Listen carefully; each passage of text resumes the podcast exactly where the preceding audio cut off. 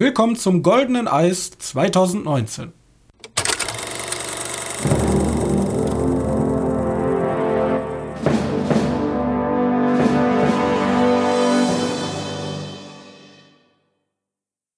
Hallo und herzlich willkommen zur offiziellen Verleihung des Goldenen Eises. Wir verleihen zum vierten Mal diesen tollen Preis oder genauer gesagt mit mir meine ich meinem Mitpodcaster Johannes, den ich auch an meiner Seite begrüßen darf. Und wir dachten uns, zum Jahresende setzen wir uns noch mal zusammen und gucken noch mal, was hatte das Jahr denn für Filme parat. Und da mein geschätzter Kollege Johannes jedes Jahr bei Moviepilot sein eigenes kleines Oscar-Fest feiert und in verschiedenen Kategorien Filme nominiert und auszeichnet für Besonderheiten, dachten wir, wieso machen wir das nicht in Podcast-Form? Schön genau. als Ausklingung des Jahres. Genau, damit man ja nochmal Revue passieren lassen kann. Ist ja jetzt bei, bei vielen Leuten so gang und gäbe. Ja. Wenn die Oscars schon nicht richtig machen. naja, gut, so eine Preisverleihung. Anders machen. So eine Preisverleihung sehe ich bei wenigen. Also ich würde jetzt. Ich würde jetzt so niemanden kennen, der so, keine Ahnung, so Podcasts, andere Podcasts oder ja, also gegen Ende kommt zumindest immer bei den ganzen Influencern die Top 10 Listen raus. Genau. Ob es ein David Hein oder ein Wolfgang ist, der habe ich schon alle gesehen, habe mich schon inspirieren ja. lassen. Ich nicht, ich darf die immer erst nachdem ich dann ja. mal gucken. ich verleihe auch nicht den Preis. Aber, ähm, ja. Die Frage ist, die ich vorher stellen möchte. Johannes, war ja. das Kinojahr 2019 ein gutes Jahr? Boah, ey, ich habe da Statistiken ausgerechnet bei mir persönlich. Kann ich mal kurz droppen. Also, da ich ja auch so eine Liste für, wo ich die ganzen Filme aufschreibe, kann ich kurz sagen, dass wir 100, also ich zumindest, 100 Filme, die dieses Jahr released sind, neu geschaut habe. Also dazu gehören auch die ganzen VODs und die ganzen Kinobesuche. Davon ja. waren wir 67 Mal im Kino und 33 Mal habe ich zu Hause irgendeine VOD geguckt. Und darunter zählen jetzt nur Filme, keine Serien. Ähm, und im Schnitt hatte das ganze Jahr eine Punktzahl von 6,5 bekommen. Also ja, durchschnittlich sehr gut. Passt eigentlich wohl. Ich hatte schon, ich hatte schon schlechtere Jahre. Weil wir haben, also ich weiß jetzt nicht, rein von der Masse haben wir uns eigentlich jedes Jahr gesteigert. Ja. Was Filme angeht. Wir haben ja, vor wie vielen Jahren haben wir damit exzessiv angefangen, Kinos zu besuchen? Vor vier, fünf also Jahren? Mal so seit 2006 habe ich, 16 habe ich die, äh, die Listen gestartet. Und dies war unvollständig, weil ich die irgendwo mitten im Jahr angefangen bin, aber da waren es so 41 Einträge. Dann 2017 waren es äh, 55 Einträge und 2018, dann kamen aber zum ersten Mal die VODs dazu, weil davor hatte ich die VODs nicht mit aufgelistet, waren es dann 86 und heute sind es halt 100 für 2019. Ja, also wir sind theoretisch so das 60-fache, was ein typischer Deutscher ins Kino geht. Ja. Sind wir. Und 60 Deutsche. Wir, wir sind das Kinogewicht eines von 60 Deutschen zu 120 Deutschen, ja. Hast du zusammen, ja. ja. Zusammen. Und ja, jetzt ist meine Frage. Abgesehen von den Filmen, die gleich besprochen werden. Welcher Film hat dich am meisten überrascht in irgendeiner Hinsicht dieses Jahr? Abgesehen von den Filmen. Also ja. von den Filmen. Das kann alles sein. Du bist überrascht, wie schlecht er war. Du bist überrascht, dass diese, so, so eine Art Film es gibt. Du bist überrascht, was der Film macht. Der muss nicht gut sein, aber er muss irgendwas machen. Irgendwas in dir auslösen, wo du denkst, okay. Also ich kann sagen, dass ich am meisten überrascht bin von, vom, vom Unicorn Store. Ich weiß nicht, der, hast du den gesehen? Den habe ich nicht gesehen, aber mit Brie Larson von Netflix. Ja, ja, genau. Da, da ging es nämlich darum, das war zu dieser Zeit, wo Brie Larson sehr beliebt war. Ich weiß nicht, das, das war ja so zu Captain Marvel, da gab es ja diese Gerüchte, ja, Captain Marvel ist nur gefloppt, weil Brie Larson so blöde Aussagen gemacht hat. Oder Cap, äh, Captain Marvel ist gefloppt, stimmt ja gar nicht. Aber kommt nur so schlecht weg bei Rotten Tomatoes oder sowas, weil Brie Larson so blöde Aussagen gemacht hat. Irgendwie sowas war das. Ich weiß nicht, ob du dich daran neu erinnerst. Mhm. Ähm, ja, auf jeden Fall war diese, diese, diese Berichterstattung über Brie Larson da währenddessen ziemlich hoch. Und dann habe ich, dann kam auf, auf Netflix, glaube ich, ja, auf Netflix kam halt gleichzeitig der Film von ihr. Mit ihr und auch mit Samuel Jackson in der Hauptrolle. Und dann habe ich mir gedacht, ja, gucke ich mir mal an und ich fand ihn eigentlich extrem gut. Fand den, fand den ganz nett. Also wirklich, wirklich, ja. Ja, doch, ich fand den gut. extrem gut ist ein bisschen übertrieben, aber ich fand ihn gut, ja. Äh, und der hat mich ein bisschen überrascht, weil ich habe davon tatsächlich echt wenig erwartet, weil der so. Ja, der sah aus wie Regenbogenkotze. Und nachher war er auch Regenbogenkotze, aber schöne Regenbogenkotze. Gerade Worte. ist, bei mir, mein Film, der mich überrascht hat dieses Jahr, war tatsächlich Hellboy, Call of Darkness. Zum Positiven und zum Negativen? Zum Positiven, weil der Film wurde ja mega abgescholten. Also ich habe ja wirklich niemanden gesehen, der den mochte. Oder ja. alle nur so mittelmäßig mochten. Aber mir hat er deswegen, weil ich dachte, eigentlich kann da ja nur Murks rauskommen, was wahrscheinlich auch ist, wenn man objektiv drauf guckt. Also ich hatte lange, also ich hatte echt eine gute Zeit mit dem Film. Mir hat er echt gefallen. Der war halt so, der war halt wieder schon so quatschig, dass er gut war. Es gab super spannende Szenen, wenn du dich erinnerst an die Szene mit, der, mit dem Hexenhaus. Ja, ja. Was, was vor allem, was eigentlich gar nicht so in den Film reingepasst hat, aber was was mir eigentlich vollkommen, ich verstehe nicht so ganz die Leute, die bei so einem Film, also der wurde ja so unfassbar gehatet. Da denke ich mir so, ja, was wolltet ihr? Wolltet ihr einen todernsten Hellboy, also so einen Joker-Hellboy haben? Oder. Ja, ich glaube, die Leute wollten einfach eine, so was wie so ein. Er gab ja schon mal Hellboy, die von, von, ähm, wie hieß er nochmal? Von. Ah, Shame ja, of Water. Äh, Guillermo. Guillermo del Toro, genau. Ja. Ähm, so einen. Davon wollten die lieber nochmal den dritten haben, weil der ist ja dann komplett neu.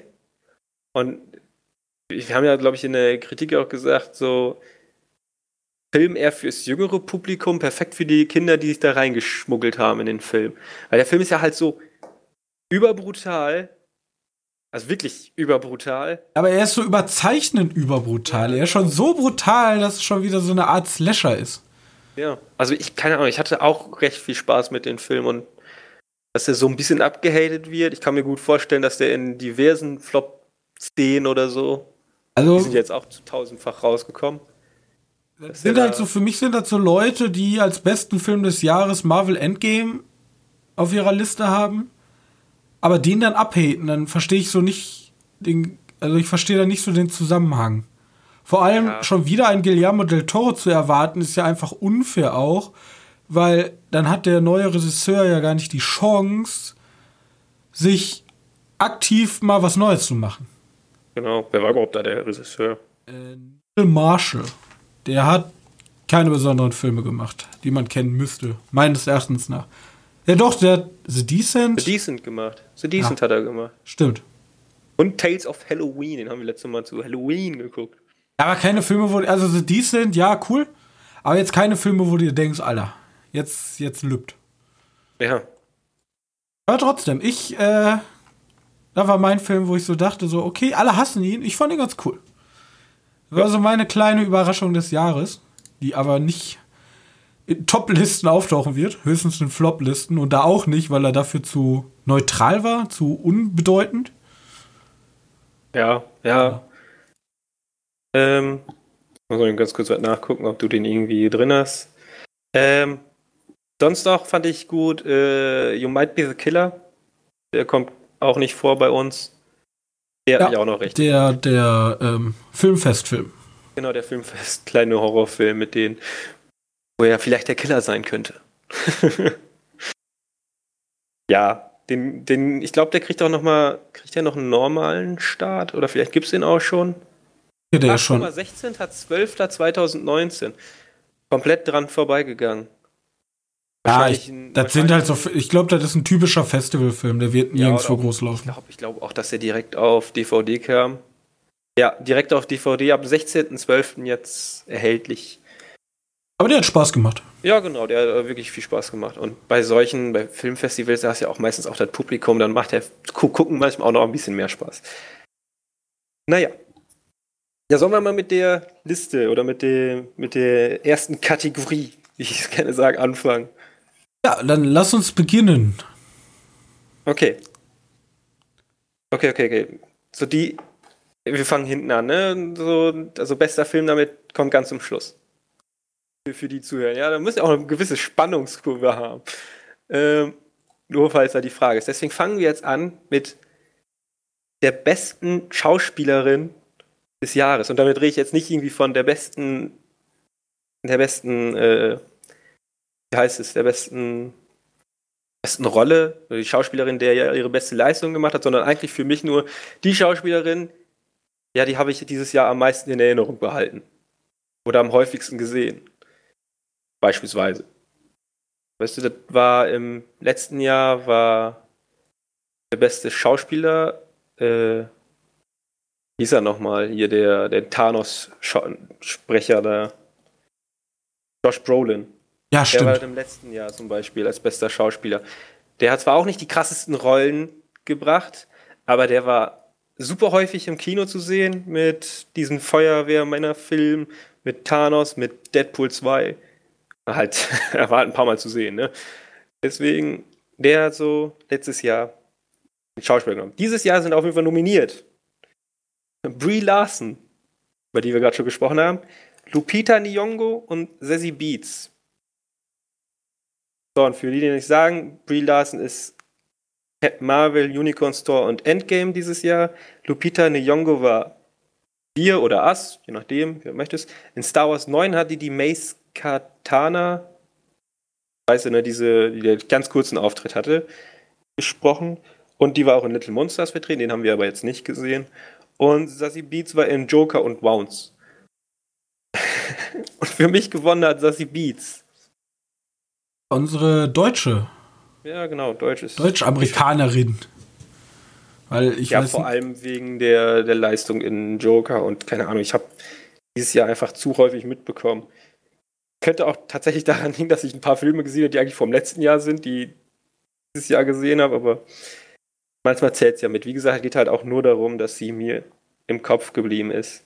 Hast du noch was? Sassy Beats? Ich wirklich. Also, ich muss ja immer so sehen, ich bin ja selbst der Typ, ich vergesse ja einfach Schauspieler und Regisseure, die weltbekannt sind. So, ich habe meine ja. markanten Sichter, die kenne ich und ab dann ist Schluss. Deswegen habe ich, ich habe nie so eine große Verbindung zu Schauspielern, deswegen könnte ich auch nie einen Schauspielerpreis äh, bewerten. Ich kann also, immer ja. nur Filme bewerten und sagen, der war gut. Der Typ aus, der war gut. Die, die, die Typen aus Joker oder Wounds. Bei Wounds, ich weiß nicht, Wounds hast du, hast du noch im Kopf? Ey, ich habe die ganze, ich habe die Wikipedia-Einträge und alles offen, also ich weiß, wer diese Beats ist, bloß, wie gesagt, äh, der, also, ja, Joker an sich ist halt krass. Ja. So, und, und das liegt auch an ihrer Leistung. So, ein krasser Film, da gehört halt viel zu. Genau. Er hat auch eine schöne Rolle, war auch so die weibliche Hauptrolle in den Film. Die oder die Mutter halt. Aber ich glaube, ihre Rolle war da noch ein bisschen, bisschen packender, ein bisschen interessanter, weil die war nicht so ganz nachvollziehbar in, im Joker. Weißt du, die, die Rolle, die die oder den Charakter, den die im Joker spielt, ist nicht so ganz nachvollziehbar für manche. Wenn man den Joker gesehen hat, dann weiß man das. Ich will jetzt da nicht irgendwie spoilern oder so. Ja, aber sie hat eine sehr interessante Rolle da. Genau, genau.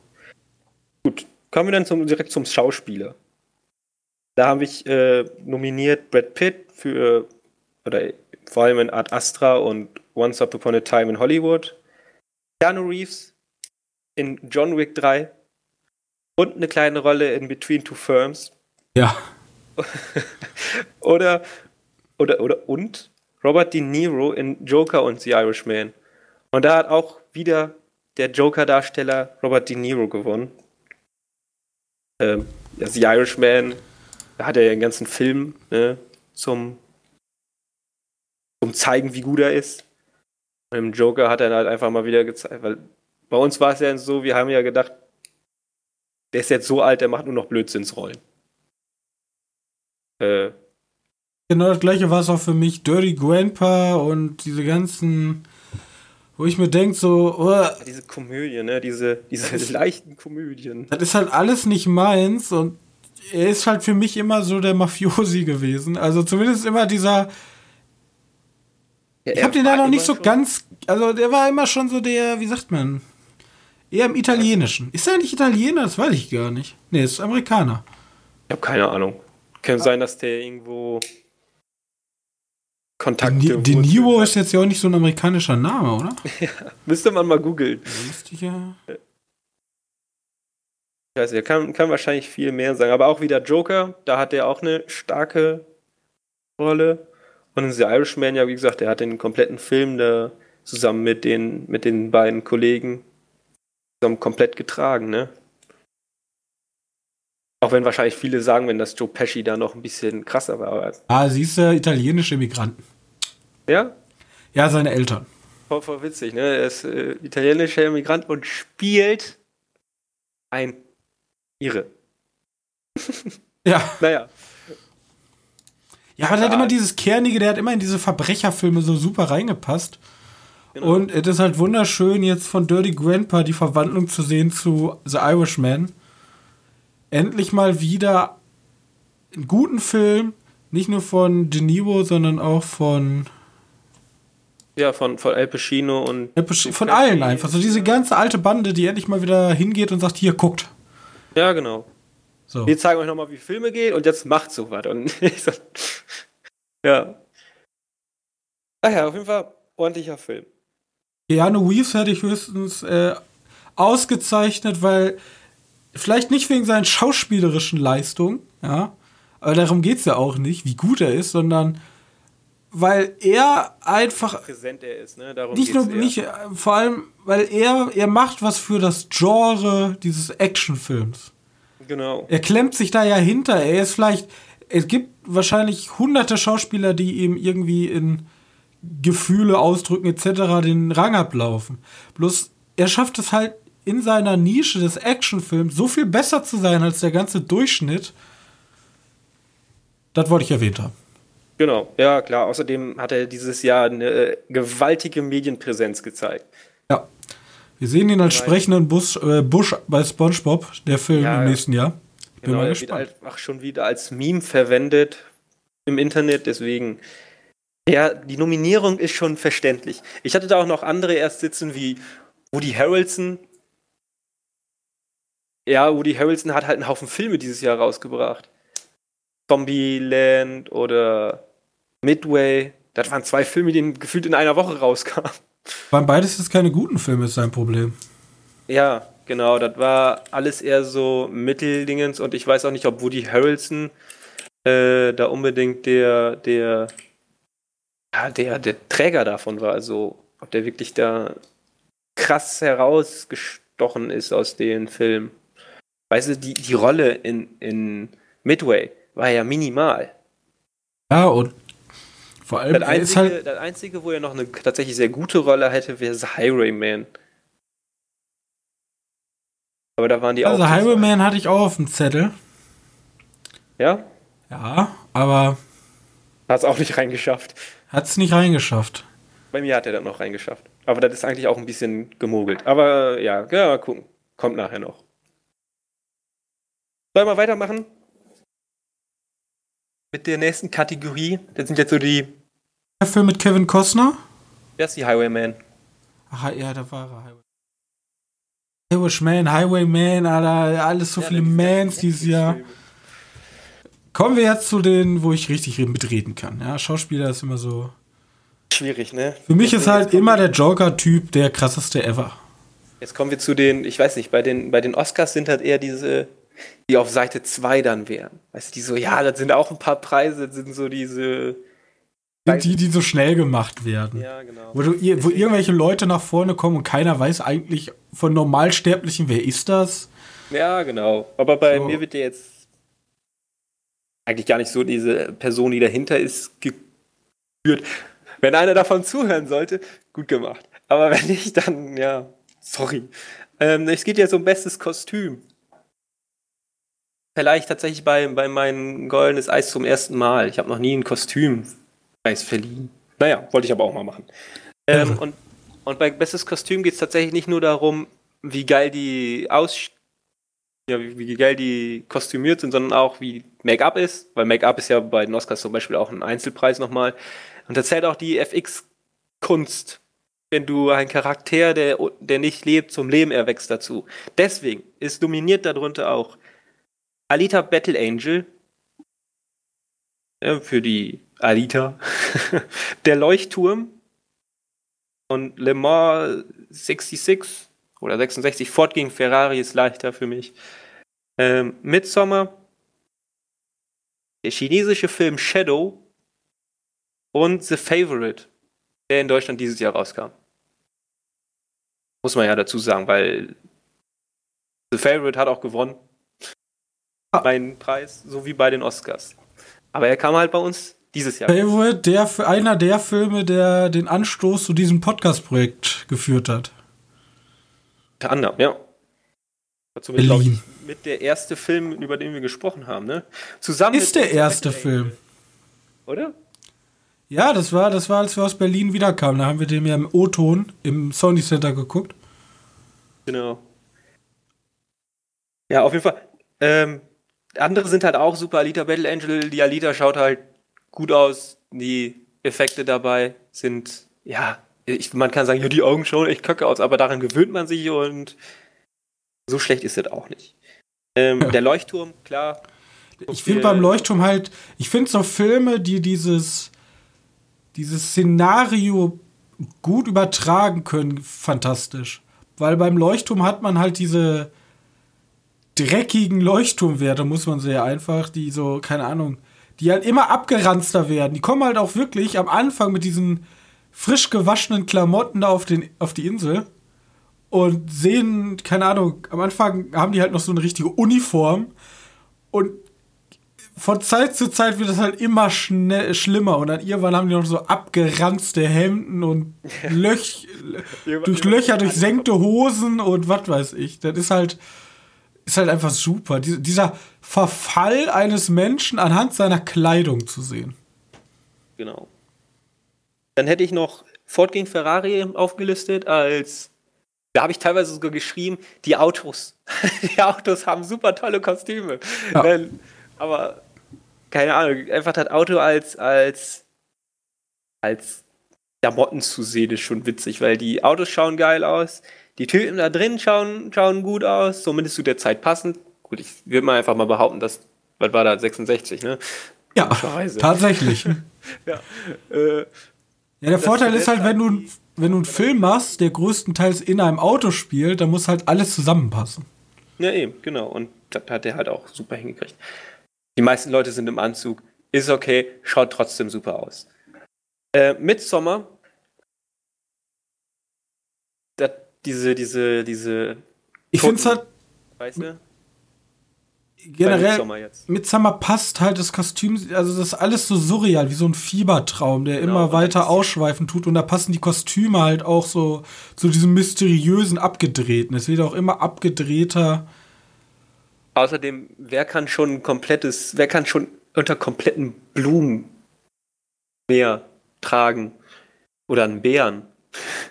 also, wenn man mal so überlegt, eigentlich ist Midsommar ein genialer Film. Ihr macht so viel Impact mit so wenig. Mit ja. ein paar Holzhütten, ein paar weißen Klamotten und ein paar Blumen. Wird genau. so ein Meisterwerk kreiert. Also Midsommar ist, uh. Ja, ja, ja, ja. Ähm, Shadow, klar. Der Film, der schwarz-weiß ausschaut, aber nicht schwarz-weiß ist.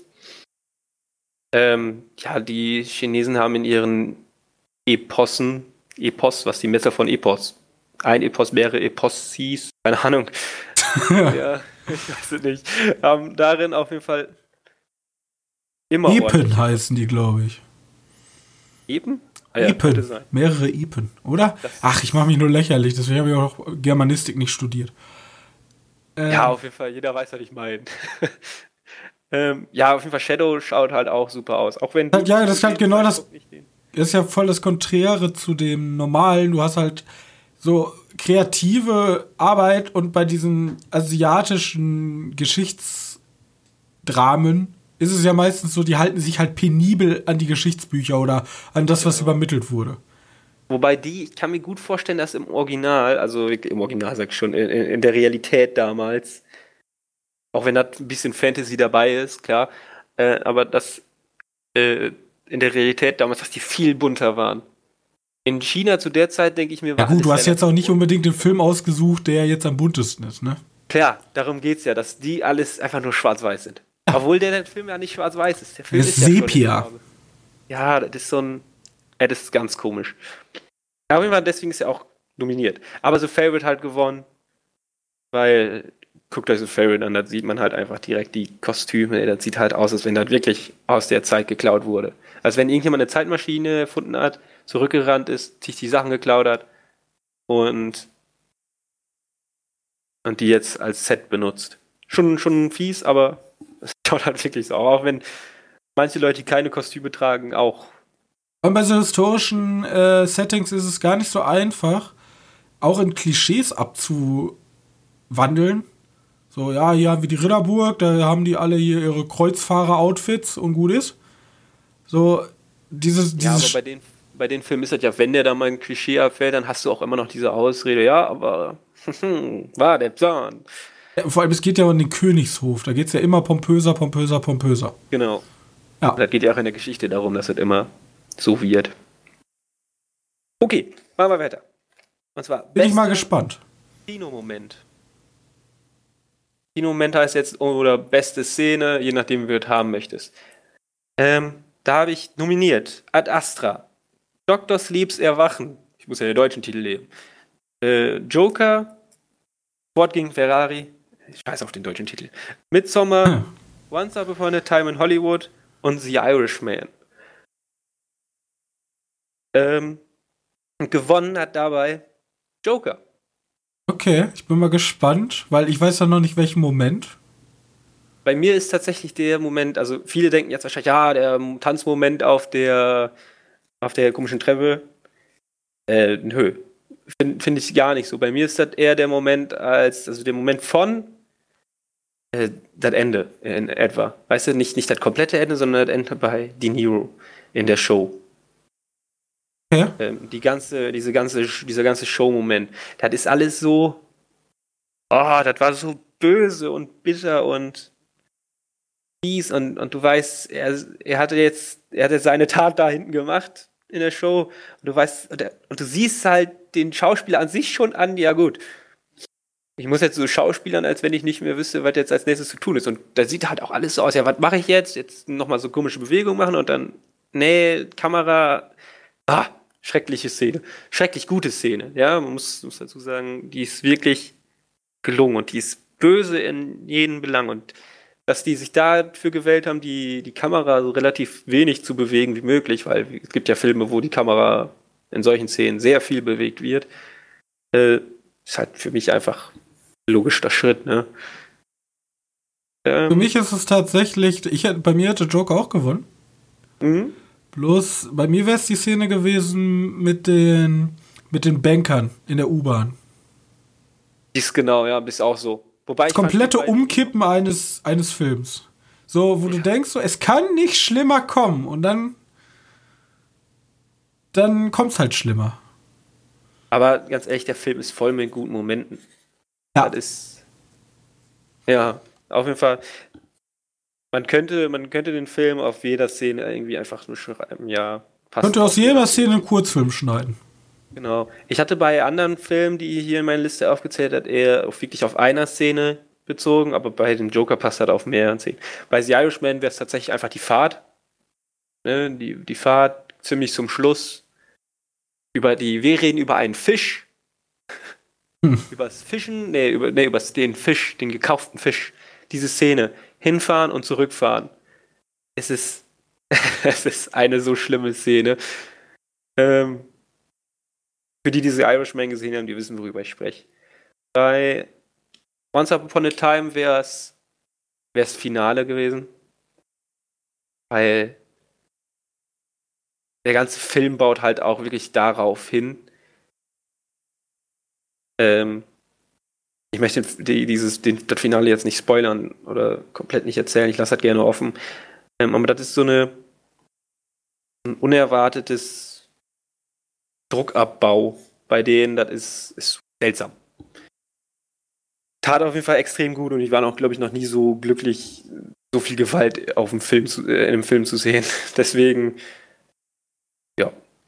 Ähm, also auf diese Art Gewalt zu sehen, weil Once Upon a Time und Joker zeigen, wie man Gewalt darstellen kann. Auf der einen, auf der einen Seite komplett schrecklich, komplett real, komplett widerlich und auf der anderen Seite ertragbar und fast schon erlösend. so.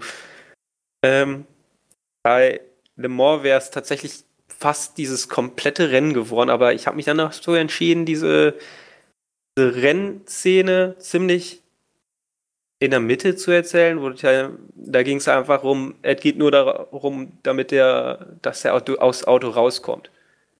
Weißt du, diese Szene, mhm. als sie zum ersten Mal mit dem Auto driften, äh, driften nicht, sondern einen Unfall bauen. Diese Szene. Teststrecke, ja. Ja, auf der Teststrecke, genau. Das ist ja in der Nacht und so und das sieht halt alles so schön aus. Bei, bei Dr. Sleep wäre es die Dr. Sleep-Szene. Also die Szene mit der Katze. Ja. Ja. Und bei Art Astra könnte ich mich jetzt gar nicht so entscheiden. Entweder tatsächlich der sehr hektische Mondgrüns oder, also actiontechnisch, diese Mondverfolgung oder tatsächlich der, äh, diese Antenne, diese Antennenszene ganz am Anfang. So, ja. Ja. Wo er fällt. Wo er fällt, genau. Die ist auch so schön ruhig dafür, dass sie nicht ruhig sein Warte nicht, ist das eine Antenne? Ist das ein Fahrstuhl? Ich habe keine Ahnung, was das war. Ich habe jetzt gedacht, das wäre so ein antennenartiges. Wohin geht denn der Fahrstuhl? Vor allem, weil, weil er fällt und immer noch ist diese Antenne da, so. Oder Fahrstuhl. Ja. Also, das geht ja von der Erde bis in den Orbit. Genau, das geht auf jeden Fall sehr weit. Ähm, die auf jeden Fall auch noch sehr gut. Ähm, aber Joker halt gewonnen, weil das sind so Szenen, die bleiben im Kopf ja. decken. Für lange Zeit. Der war. Ähm, genau. Äh, machen wir nächsten Preis. Oder nächste Kategorie. Wäre in der, dem Fall bester Ausblick. Bester Ausblick, äh, muss man halt erklären. Das ist halt einfach nur das Bild, was mich am längsten gebannt hat. Es geht halt nicht unbedingt, oder vielleicht. Cineastisch.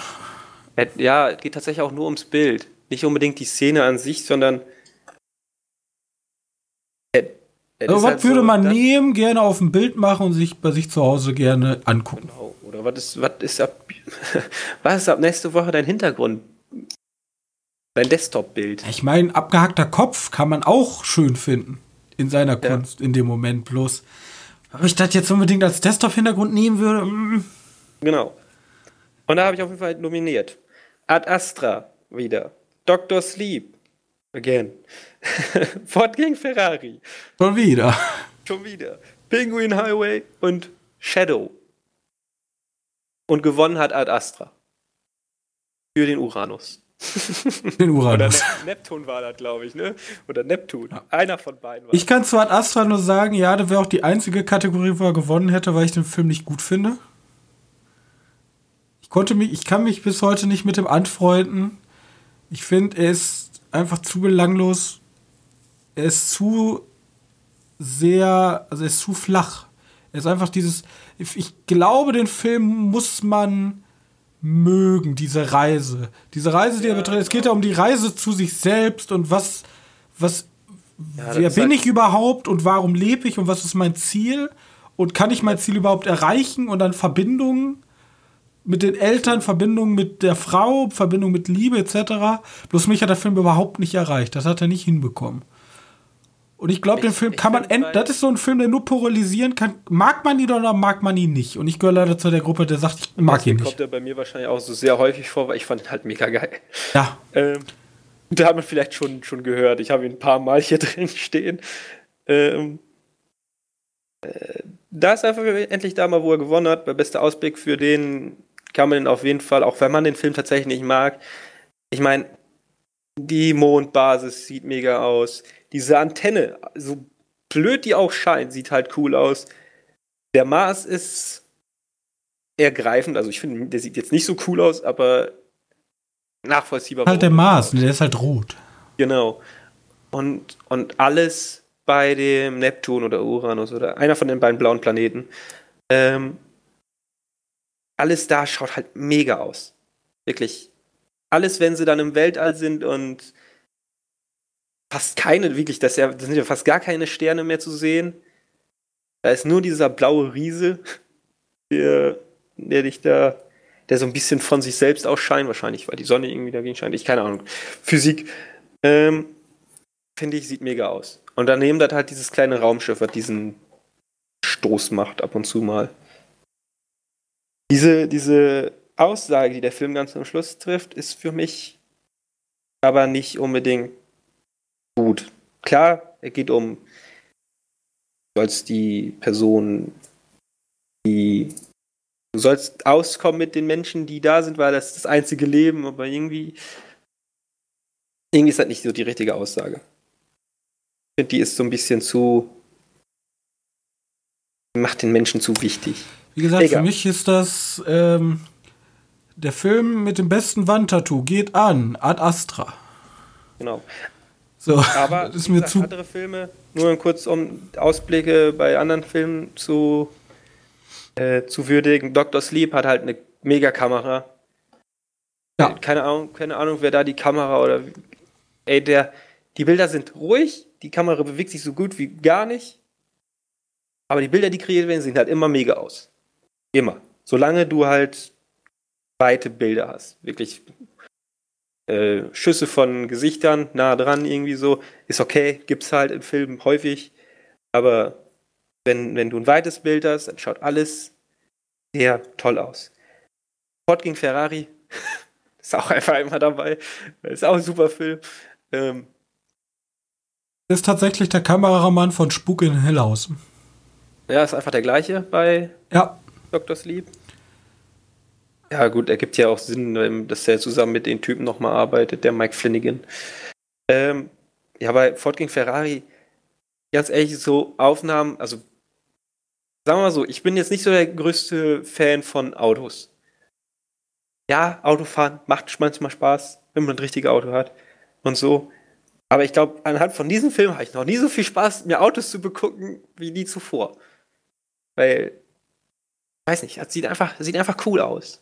Der Film zieht halt einen in den Bann. Also genau. der Film schafft es halt zu zeigen, hey Leute, guck mal, deswegen gibt es für diesen Menschen nichts anderes als Autos. Genau. Man, man versteht es halt. Auch wenn, man, ich glaube, auch wenn wir so als nicht so die Automenschen, für uns ist das auch verständlich geworden. Ja, es gibt ja so Hobbys, wo du denkst, wieso tut man sich so einen Shit an? Genau. Hashtag Free Solo zum Beispiel. Ja, genau, Aber dann, dann gibt es diese Filme, die dir einfach zeigen, genau deswegen, ja, für diesen Moment. Ja. Ja. Genau das. Ja, wunderschön. Ähm, Penguin Highway, ähm, ich glaube, du weißt genau, welchen Moment ich meine. Es gibt einmal diese Sphäre und es gibt den Moment, wo sie in der Sphäre sind. Und da wird ein Bild geschaffen, was ich. Was Animes so können halt Sachen machen, die ja, Filme genau. nicht können, so. Genau, aber ich finde, ja, ich finde aber, dass große Hollywood-Blockbuster auch. Das soll auch gar nicht als Vorteil oder Nachteil gelten, bloß auch diese, ja, die diese Stilistik mit diesen, meistens benutzen ja eher so hellere Pastellfarben. Meistens, in Anführungszeichen, es gibt genug andere Beispiele. Ja. Bloß die sehen halt alle schön aus. So, genau. so, so, eine Weite, ja, das ist schwer zu beschreiben, dazu muss man auch im Thema stecken, aber ja, ich weiß warum du das ja, genommen hast. Genau. Vor allem auch hinter der Sphäre. Das ist ein Spoiler, ja. wenn man es sagen will, deswegen sagen wir es nicht. Ja, genau, das ist, das ist wieder gefährlich für die Leute, die es noch sehen wollen. Auf jeden Fall, wer gerne krasse Bilder sehen möchte, wie Your Name hat das ja auch so in etwa, hat er auch so, Your Name hatte ein paar mehr super krasse Bilder. Mhm. Ähm, aber äh, Penguin Highway kreiert auch super Bilder. Kann man sich auch auf jeden Fall angucken. Ähm, und wir haben noch Shadow. Ich habe noch Shadow nominiert wieder. Weil dieser Schwarz-Weiß-Look ist halt, sie sind nicht Schwarz-Weiß-Look. Ja, ihr wisst, was ich meine. Schaut, ist halt perfekt einfach dafür, um solche Bilder zu kreieren. Ja, ähm, ja. genau. Dann haben wir jetzt noch das, womit ich mir für mich immer mit einer der, der wichtigsten Kategorien, neben bester Film natürlich, ähm, und womit ich mich dieses Jahr tatsächlich am schwersten getan habe, ist nämlich bester Score. Dafür habe ich mich heute tatsächlich nochmal hingesetzt und habe hm, hab die ganzen Scores nochmal gehört. Und wundert dich nicht, ich lasse jetzt wahrscheinlich einen aus, weil ich den gar nicht so passend da drin finde. Mein Film äh, ist nicht dabei, den kann ich aber noch dazu sagen später. Welcher ist nicht dabei? Mein Film, den ich da noch mit reingepackt hätte. Gut, ich hatte nicht die Zeit, alle Scores zu hören, aber ja, ich habe ein paar gehört. Ähm, ich, ich lese einfach noch vor, die Nominierten. Ad Astra, Dr. Sleep, Der Leuchtturm, Joker, Ford gegen Ferrari. Ja. und White Boy Ricky. White Boy Ricky haben wir jetzt, glaube ich, zum ersten Mal gehört und den hören wir gleich. Und? Ja, wen hast du denn noch? Im Laut meiner Liste hast du aber noch wen aufgeschrieben. Ja, den wollte ich jetzt rauslassen. okay, dann lassen wir den raus. Nur aus Nostalgiegründen drin, der. Ich hätte noch äh, Midsummer mit reingenommen. Midsummer? Fand ja. den Soundtrack so geil. Ich habe den da reingehört. Ich fand, der war jetzt eher so. Das habe ich mir schon gedacht, dass du den unpassend fandest. Aber ich habe mir den angehört und ich finde ihn gerade auf seine unpassenden Art und Weise passend für den Film. Ach so, meinst du, weil, ja? Okay. Das, ist, das ist dieses, das ist natürlich jetzt viel reingedeutet. Da kann man ja sagen, ja, er hat den extra so genommen, weil er will genau das, er will genau dieses Unpassende bloß. Ich fand, er, er hat halt in diesen ganzen Fiebertraum, hat er halt reingepasst irgendwie. Ich kann es ganz schwer beschreiben. Ich bin generell was, deswegen fragt mich nicht, aller Best Score, ich bin komplett raus. Ja? Ich, für mich gehört meistens der Score in diesem Gesamtwerk dazu, was funktionieren muss. Ich würde mir auch ich bin noch nicht der Typ, der sich gerne Scores sozusagen oder generell Soundtracks gerne einzeln anhört. Dann noch. Für mich muss Bild, Schauspieler und Musik immer zusammen in so einer Symbiose funktionieren. Aber ich fand bei Midsummer hat es halt im Ganzen funktioniert. Ich weiß jetzt nicht, ob es alleine funktionieren würde, aber im Ganzen hat es für mich perfekt funktioniert. Und so hätte ich bewertet. Aber vielleicht, vielleicht liegt es tatsächlich genau daran, dass ich die. Ich habe ja nicht alle Filme noch im Kopf. Ich habe mir die Podcast jetzt auch nicht mit Bild angeguckt. Ach, die, den Podcast hier, den, den, den Soundtrack. Nur mit, nicht mit Bild angeguckt, sondern nur, nur angehört. Vielleicht liegt es tatsächlich genau daran, ähm, dass ich den nicht aufgelistet habe. Aber gut, nennenswerte Ereignisse. Ich habe auf jeden Fall gewinnen lassen. Wieder ein Film, den du nicht magst. Ad Astra. Ich finde den, den Soundtrack mega. Ich weiß nicht warum, aber also warum schwer getan ist, kann ich mir kurz erklären, weil ähm, der White Boy Ricky Soundtrack, der ist auch mega geil und der, der Joker Soundtrack. Ähm, also Soundtrack jetzt im Sinne von äh, nicht die nicht die Lieder, die übernommen wurden, so wie Frank Sinatra hat da glaube ich ein Stück mit drin. Und wer was auch wer auch immer, sondern die wirklich von die wirklich der, der offizielle Soundtrack sind. Und da ist Max Richter mit den paar Stücken, die er drin hat. Hier To the Stars ist, glaube ich, da der Haupt, Hauptstück, ist halt, ist halt einfach unerreichbar. Ähm, kann man sich auf jeden Fall gerne nochmal anhören. Ich finde den auch gut. Äh, und Joker ist halt so, ist halt so, so böse, so, so düster. Weiß nicht, erinnerst du dich an den Score? Nein, überhaupt nicht. Deswegen. Ähm, Midsummer hat ja, mich halt so mitgenommen, aber bei den anderen muss ich bei allen gestehen, ich habe die nicht mehr drin im Kopf. Ja, vielleicht. Aber Star ich bin halt auch kein Musikmensch. Star Wars ist halt Star Wars, ne? Ja, Star Wars ist halt John Williams. So. Ja, genau. Star das ist halt unfair, ist halt das ist halt, keine Ahnung. Ja. Kindheit. Ähm, ich kann den Namen nicht aussprechen. Dein, der Name ist irgendwie, also jetzt von ähm, von, von der Komponistin vom Joker, die heißt Hildur Guando Tier, keine Ahnung, irgendwie sowas. Die hat mit, mit Johann Johansson zusammengearbeitet, eine ganze Zeit lang. Der ist jetzt aber letztes Jahr oder vorletztes Jahr sogar schon. Kann sein, dass er vorletztes Jahr schon verstorben ist. Und wirklich, äh, die, man hört so ein bisschen die Nähe daraus. Deswegen finde ich den Joker-Soundtrack auch so stark. Aber ich habe mich trotzdem zu Ad Astra entschieden, weil also der Letztes Jahr die Klänge vom Weltall eher besser ein. Vielleicht, weil ich auch schon ein bisschen verwöhnt bin durch Interstellar-Geräusche oder 2001. Der passt sich da, da setzt er sich perfekt zu. Äh, ja, was wolltest du sagen? Ich habe bloß gesagt, er ist gestorben letztes Jahr. Ein so, Monat bevor wir in Berlin angekommen sind, ist er in Berlin gestorben. Fand ich auf jeden Fall nicht so schön. Nee, er ist ein großer Komponist von uns gegangen. Ja, genau. Ähm, der Leuchtturm, der Soundtrack ist auch gut. Auch wieder sehr düster. Ich habe hier viele düstere Soundtracks drin. Ist wie ein Grufti unterwegs dieses Jahr. Bei den Soundtracks wohl Dr. Sleep ist halt verdammt gruseliger Soundtrack. Können wir mal reinhören. Der ist wirklich, wirklich gruselig. Und der fängt auch so ein bisschen, ja, der, der übernimmt wieder den, den Soundtrack vom, vom Shining und wandelt den wieder ein bisschen um. Aber ich finde, das, was neu dazugekommen ist, ist Ja, um Madness. Ja, genau. Und der Leuchtturm, ah, da habe ich schon gesagt. Äh, und Ford gegen Ferrari ist.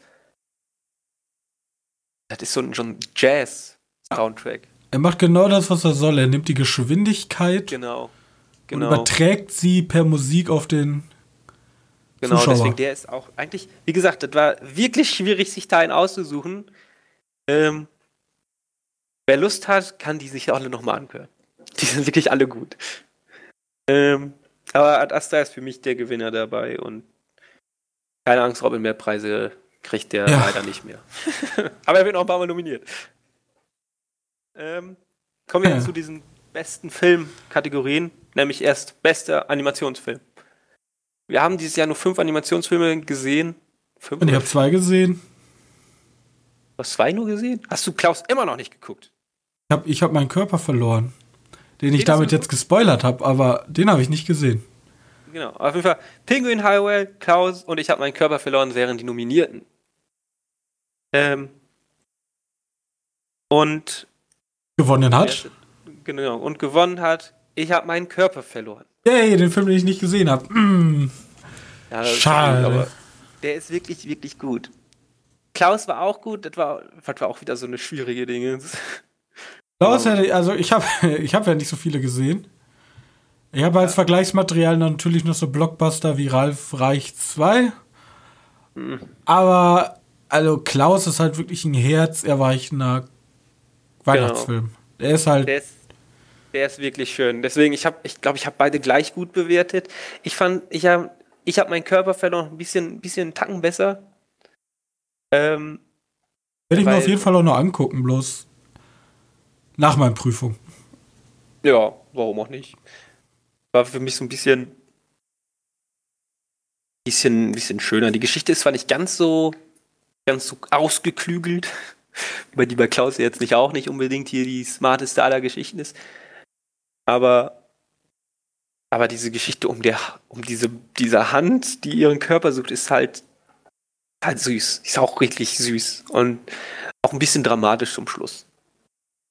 Ähm, der auf jeden Fall, die Animationsfilme dieses Jahr waren, die, die ich gesehen habe, die waren tatsächlich gar nicht so schlecht dieses Jahr.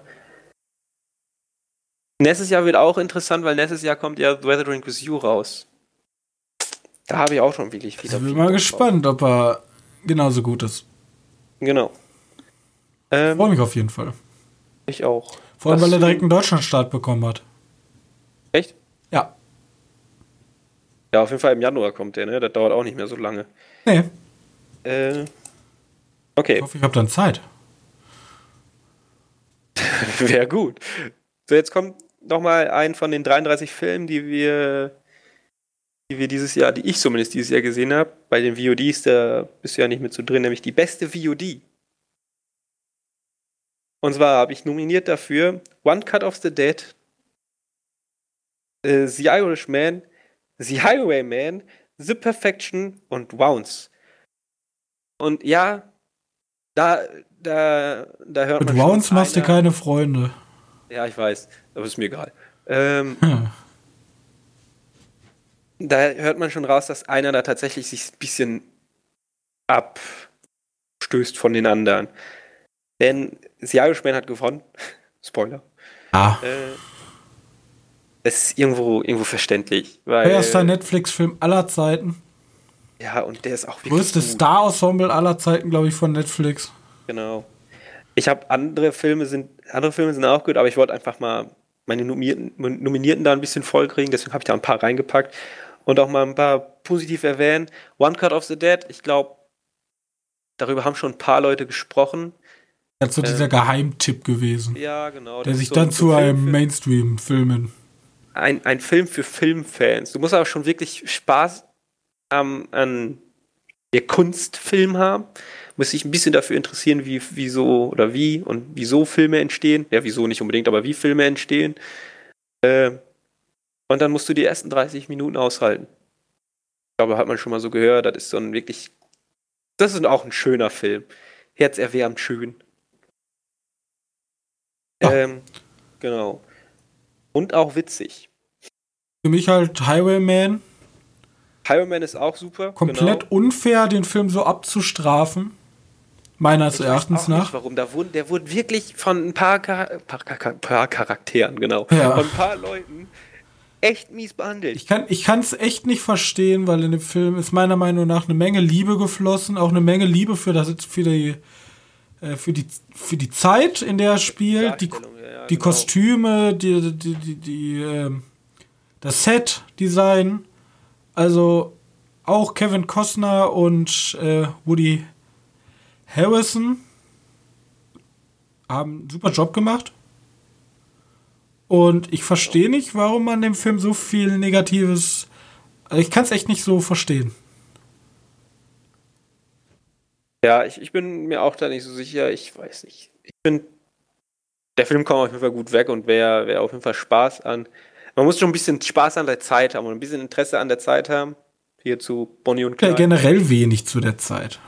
Ja, aber gesagt, wenn du es nicht sehen kannst, äh, warte, wir fahren mit solchen Autos, wieso telefonieren die nicht mit Leuten? Ja, weil es nicht geht, Leute. So was, ne, dann ist das.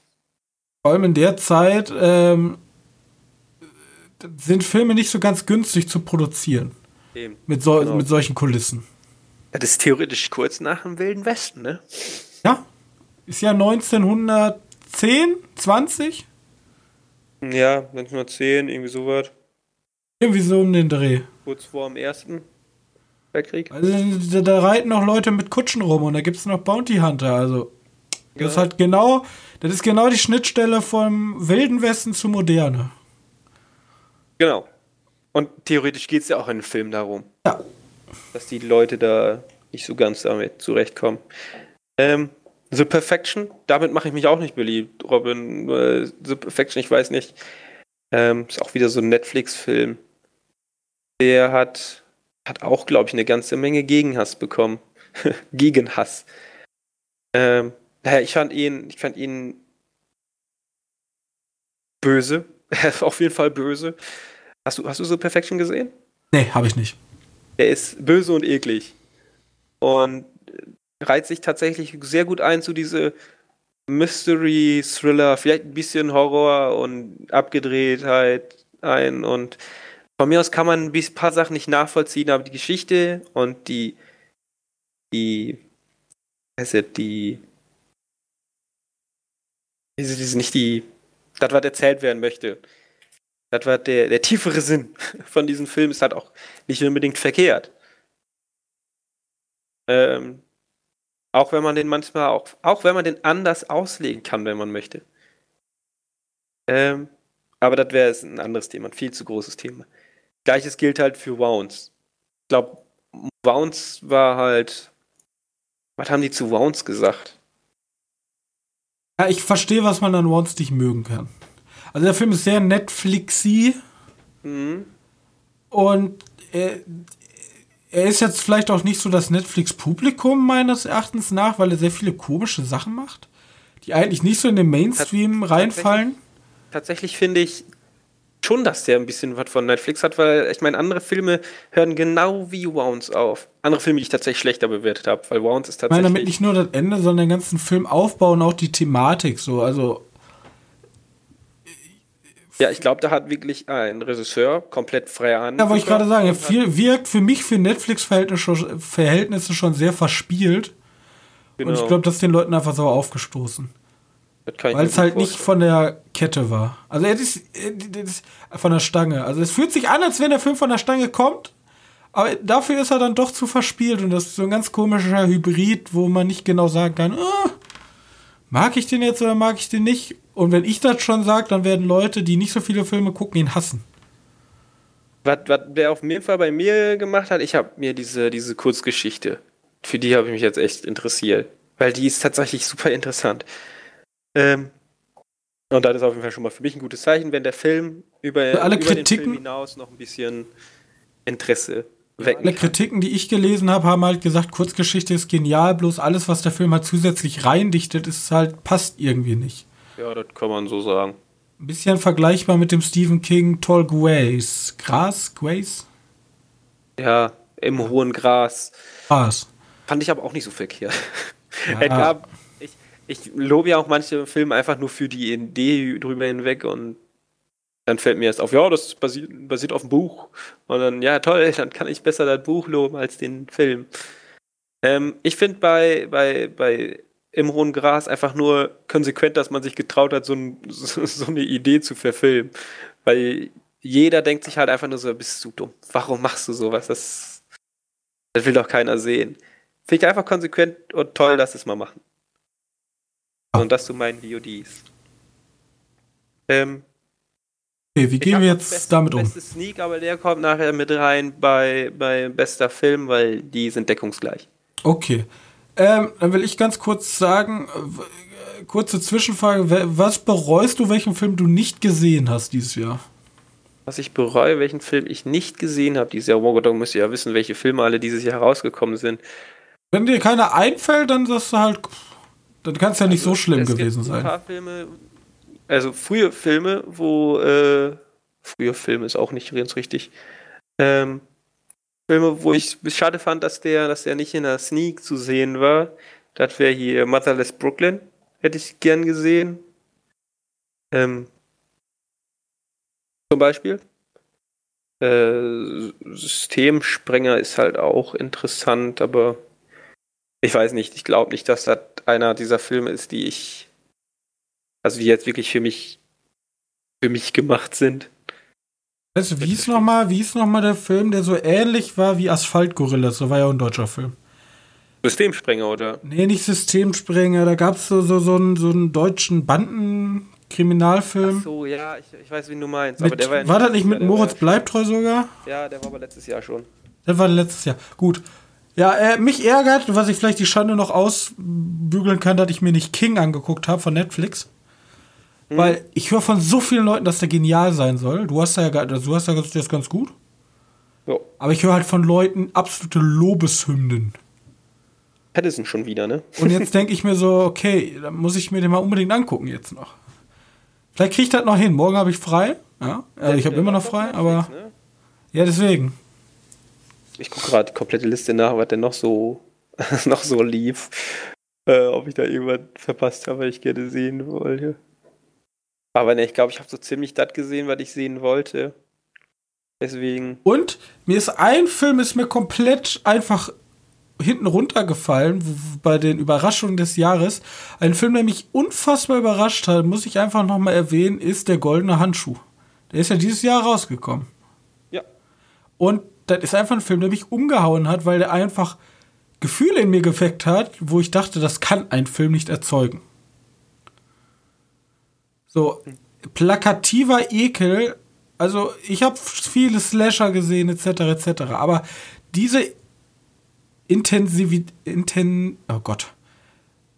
Ihr wisst, was ja, ich meine? Von, von Ekel ist halt. Ist Intensität. Intensität, genau. Ist halt extrem. Ähm, da, da zeigt mir, Film kann mich auf ganz andere Weise berühren, als ich vorher dachte. Weil Film ist halt immer noch ein Film. Das ist ja nur ein Film. Aber der Film hat wirklich geschafft, wie so ein Schauer, der mir über den Rücken geht die ganze Zeit. Immer wenn ich in diese Wohnung gekommen bin. So, und das. Du hast den Film fast schon riechen können. Ja, den, also diesen Film muss ich einfach noch mal erwähnen. Weil er war auch wirklich so, ich wusste halt noch nicht mal, worüber er geht, deswegen. Ich bin halt in diesen Film gegangen und dachte, what the fuck, was geht denn jetzt ab? Was passiert hier? Was ja. passiert hier, ja. Nachvollziehbar. Also wirklich der goldene Handschuh noch mal erwähnt. So. Und bevor wir jetzt zum Finale kommen, möchte ich mein Finale kurz vorstellen, weil ich habe mir gedacht, ja, hm, ich möchte wenigstens den Film des Jahres für mich küren. Und nominiert waren, ganz schnell, weil wir sie schon häufig hatten, Ford vs. Ferrari, Parasite, Midsummer, John Wick 3, Parabellum und Extremely Wicked, Shocking Evil and Wild. Und gewonnen hat bei mir. Anders, also ich kann verstehen, wenn Leute sagen nein, aber gewonnen hat Extremely Wicked, Shocking Evil and Vile, der Film mit dem kompliziertesten Namen 2019. Weil er mir auf so vielen, also erstens, er ist brillant gespielt. Zac Efron zeigt, was Zac Efron auch spielen kann.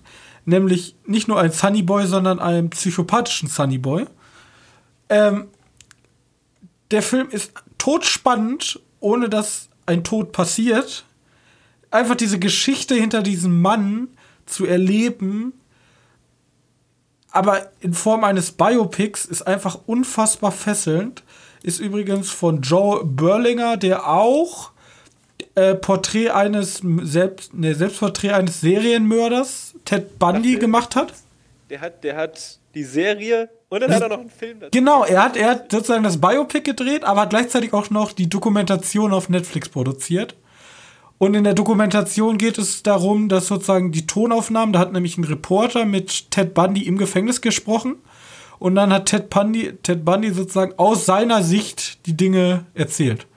Und deswegen jemand, er, der, der, der ganze Film, auch, also jetzt hier der Extremely Wicked, ist so tief in seiner, in dem, was er machen will, so perfekt, dass ich den einfach wählen musste als besten Film.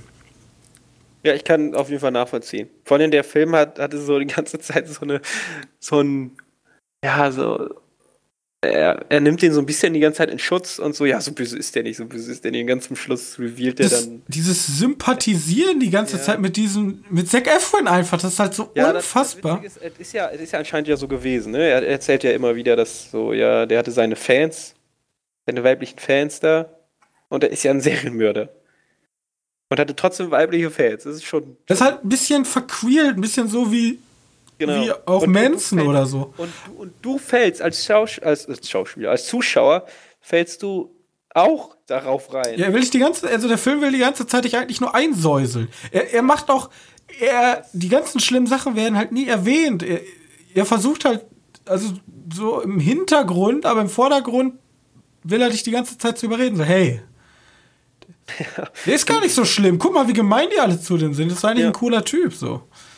Was schon, schon auf eine Art eklig und. und das ist halt genau das, was Ted Bundy auch gemacht hat. Und dass die sozusagen dieses Motiv nehmen und diesen Film nicht nur über Ted Bundy machen, sondern dass Ted Bundy eigentlich zum Zuschauer die ganze Zeit spricht.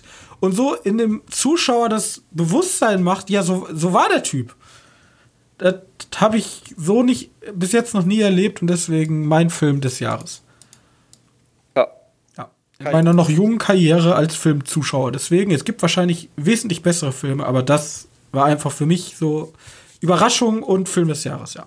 Sehr, äh, natürlich sehr. Der, der, Film hat sehr mit Midsummer und Parasite gestritten. Was auch unfassbar, unfassbar geniale Filme sind. So. Gut, und ich mache jetzt die beste Sneak nicht. Wie gesagt, denn sie ist deckungsgleich mit der beste Film. Ähm, für den besten Film nominiert habe ich Ad Astra, Doctor Sleep, Joker, Ford King Ferrari, Midsommar, Once Upon a Time in Hollywood, Parasite, The Favorite und The Irishman. Wer fragt jetzt, äh, wieso diese Reihenfolge ich vorgelesen habe, das war einfach eine alphabetische Reihenfolge. so, nur so, falls da irgendwie die Frage entstehen sollte. Ähm, das sind jetzt ein Haufen Filme, aber ich wollte einfach ganz viele Filme da reinbringen, die ich halt wirklich, wirklich sehr gut fand. Man kann so sagen, alle Filme, die hier aufgezählt wurden, kann man eigentlich ohne Bedenken jetzt gucken. Genau. Also wirklich, die sind alle sehr gut. Ist Bis auf As Atra. Für dich. Für mich. Ich, ich gucke gerade, habe ich Für alle, die nicht auf Spruchkalender stehen. Ja, doch, es ist halt. Ja. Auf jeden Fall gewonnen. Hat, wie in wahrscheinlich jeder Liste im Internet, die gut ist. Ich habe es ja noch nicht gesehen, deswegen. Die, die, die darf ich mir gleich erstmal alle angucken. Gewonnen hat Parasite. Uh. uh, ja, ganz knapp bei mir auf Platz 2, aber auf jeden Fall berechtigt. Ja, die ist auch so ein bisschen abgesprochen, ne? Hätte ich jetzt Extremely Wicked Raum wahrscheinlich Parasite genommen. Aber. Äh, aber Parasite ist ja auch wirklich.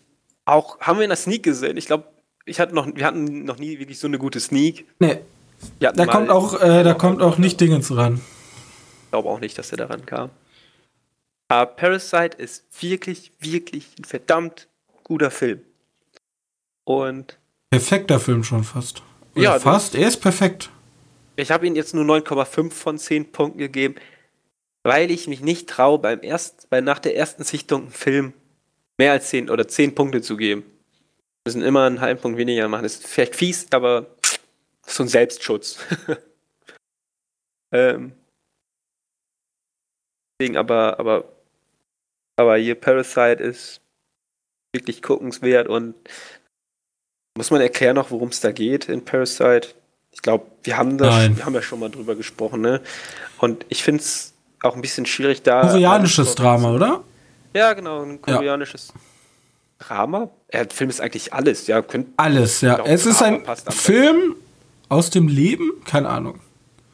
Ja, aus, aus einem seltsamen Leben. Ne? Aus einem aus seltsamen Leben, aber es ist. auf einmal in die Oberschicht kommt. es ist so.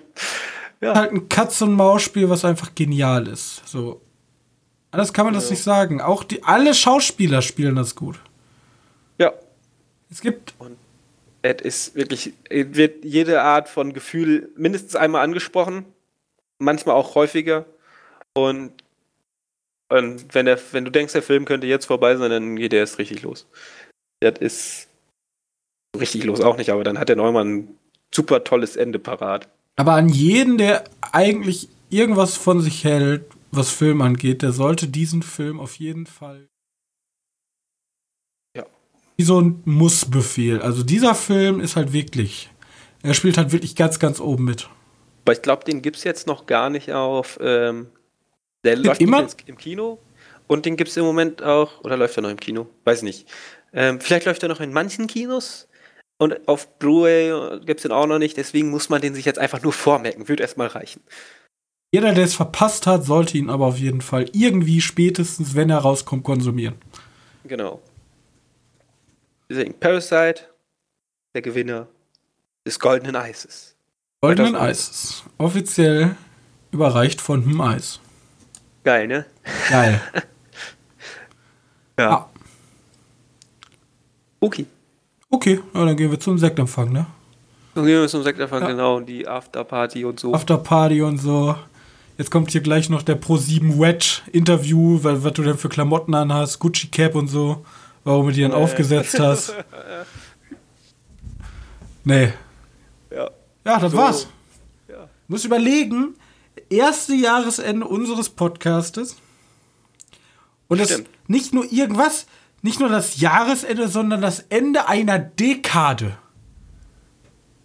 Also, ja. Also ist eine Dekade zehn Jahre? Ja.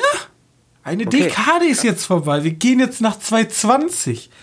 Hätte, hätten wir dann noch so ein Best-of-Dekade machen müssen? Wir hätten, wir, wir hätten theoretisch oh. jetzt schon die besten Filme der letzten zehn Jahre machen können. Aber da sollen sich andere Leute drum kümmern. Ja, genau. Wir haben, ja, wir haben noch nicht mal zehn Jahre Kinoerfahrung. Das dauert noch. Eben. Mindestens sechs Jahre noch. Wir hoffen natürlich auf weitere, für einfach ein weiteres schönes Kinojahr. Ja. Genau. Kommt ja einiges auf uns zu. Äh, ja. Achso, sollen wir die Filme schon mal für nächstes Jahr vorsprechen? Das machen wir nächstes Mal. Dann machen wir so einen kleinen Ausblick am Ende. Ja? Oh, dann darf, Ja. ich, darf ich, soll ich eine Liste vorbereiten mit den Filmen, die mich das nächste Jahr am meisten interessieren? Ja. Okay, cool. Freue ich mich drauf, da habe ich Spaß dran. Nächstes Jahr, äh, nächste Woche gucken wir, ist da kommt, da kommt Kni- Knives Out. Ähm, nächste Woche schon nächstes Jahr. Ah, nächste Woche, ja, Knives Out, hier gucken wir, das äh, kommt halt drin Ja, ja vor. klar, Nice Out wird geguckt. Mit, mit hier Daniel. Aber wenn ihr euch jetzt denkt, so, ich habe diese ganze Dekade noch nie eine Bewertung irgendwo hinterlassen. Aber ich will doch de nicht dekadenlos, will ich jetzt hier so enden. Ich will doch irgendwas Gutes noch irgendeinem Medium machen. Dann fangen Sie doch bei uns an, gerne auch bei allen anderen Podcast, YouTubern, was weiß ich, die Sie konsumieren. Geben Sie uns doch eine nette Bewertung bei iTunes, damit helfen Sie uns unfassbar, ja. Und dann können wir schön gemeinsam diese wunderschöne Dekade ausklingen lassen. Da wäre doch was. Das wäre was. Ja. Außerdem, wenn ihr jetzt denkt, Alter, was, der ist ja noch schlechter als der Oscar, ich will euch sagen, was der richtige Film ist, dann schreibt uns doch, egal wo, auf unserer Website www.medienkneipe.de, auf Twitter, Hashtag, nee, nicht Hashtag, at Medienkneipe oder at Kino-Podcast oder unsere E-Mail, robin at medienkneipe.de oder johannes at medienkneipe.de. Können wir uns eine E-Mail schreiben. Und ja, das war's eigentlich schon. Jetzt bleibt eigentlich euch nur noch ein schönes Silvester zu wünschen, also einen schönen Rutsch ins neue Jahr. Genau. Keine Ahnung, Also ich überlege gerade, ob man das nur bei uns sagt. Aber ich glaube nicht. Ja, wir sind ja, wir sind ja sehr regional, ja. Ich habe schon, ich habe schon von mehr, ich habe von einem aus der Uni gehört, der unseren Podcast hört. Fühle dich jetzt angesprochen, dass er meinen Slang sehr zu, meinen Münsterländer Slang sehr zu schätzen weiß. Nice. Wir sind ja nicht umsonst der kleine Münsterländer Podcast. Ja. Genau so. Genau so. Und äh, wir bedanken uns nochmal für ein erfolgreiches Jahr mit euch. Wir sehen, unser Podcast wächst langsam, aber beständig, was uns sehr glücklich schätzt. Und wir hoffen, dass im nächsten Jahr wir mit noch mehr tollen Formaten, Ideen und mit noch mehr Elan antreten und bedanken uns nochmal. Bis dahin, auf Wiedersehen. Tschüss. Ciao.